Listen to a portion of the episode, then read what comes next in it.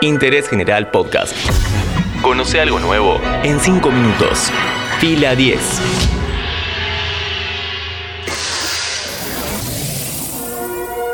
Bienvenidos y bienvenidas a un nuevo podcast original de interés general sobre cine y series. En todos los cines de Argentina se estrenó Spiral from the Book of Saw, una nueva entrega de la franquicia de El Juego del Miedo. Mi nombre es Matías Daneri y en estos 5 minutos intentaremos descifrar qué pasó con esta saga que empezó tan bien hace casi 20 años y termina, termina de esta manera. Es 4 de julio en Estados Unidos. Un nuevo día de la independencia inunda de gente las calles de la ciudad. Un detective fuera de servicio disfruta de los fuegos artificiales cuando ve a un hombre cometiendo un delito. Lo persigue. El maleante se mete en una alcantarilla que da al subterráneo y el policía no tiene más opción que seguirlo. Una vez dentro de los túneles, el delincuente ataca por sorpresa al oficial, lo desmaya y lo ata sobre las vías del metro. Cuando se despierta, el hombre nota que tiene su lengua en una trampa y una grabación le advierte que tiene dos opciones, escapar perdiendo esa parte de su cuerpo o quedarse ahí y ser atropellado por el transporte.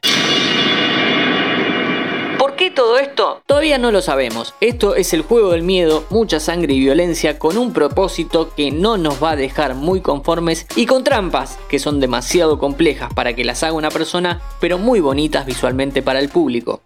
Sigamos. Está de más aclarar que el policía del principio no sobrevivió y eso hace que se desencadene una investigación a cargo de Ezekiel Banks, interpretado por el comediante Chris Rock. Ezekiel es un oficial duro, está en contra de la corrupción en la fuerza y es completamente desconfiado de sus compañeros. Pero es el mejor en lo suyo, entonces le asignan el caso y también un compañero novato, William Schenk. Los dos personajes, más el padre de Ezekiel, Marcus Banks, intentarán determinar quién es el asesino detrás de una ola de crímenes contra oficiales de policía. Marcus está interpretado por Samuel Jackson, que cada tanto mete estas películas para nada buenas, pero que le demandan poco trabajo. El largometraje se desvía un poco de la línea tradicional del juego del miedo y pretende ser una película más de detectives, algo así como Seven de David Fincher, pero con los asesinatos en plano. No es una comparación, Seven es una obra maestra, bien dirigida, guionada, montada, iluminada, etcétera, etcétera, etcétera. Spiral, no, todo lo contrario. ¿En qué momento perdió el rumbo la saga? Retrocedamos por un momento el tiempo y vayamos al principio. En el año 2004, James Wan dirige la primera entrega del juego del miedo con un guion escrito por él mismo en colaboración con Lee Wanell. Spoiler.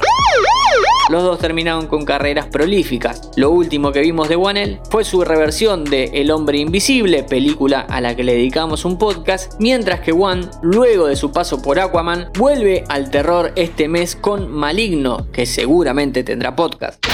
La primera de Saw era una película de bajo presupuesto tremendamente bien dirigida. La premisa era sencilla, dos hombres encadenados en una habitación tenían que rebuscárselas para salir mientras un policía buscaba a un asesino serial por la ciudad. La 1 estaba muy bien, era entretenida y tenía unos giros en el guion que eran realmente interesantes. Pero la saga se estiró hasta una octava, con una entrega por año y con un déficit argumental y narrativo fuertemente marcado por el alejamiento de Wan y Wanel como guionistas y directores.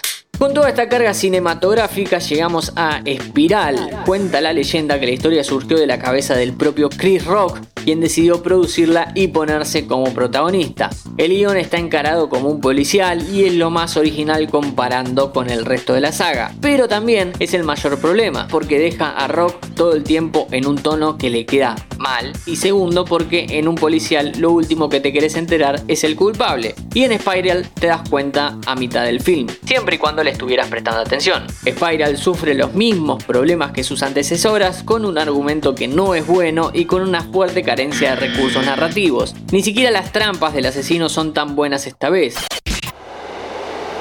Sobre esta película que podés encontrar en cines, hablamos hoy en Interés General. Interés General Podcast. Encontrarnos en Spotify, en Instagram y en interésgeneral.com.ar.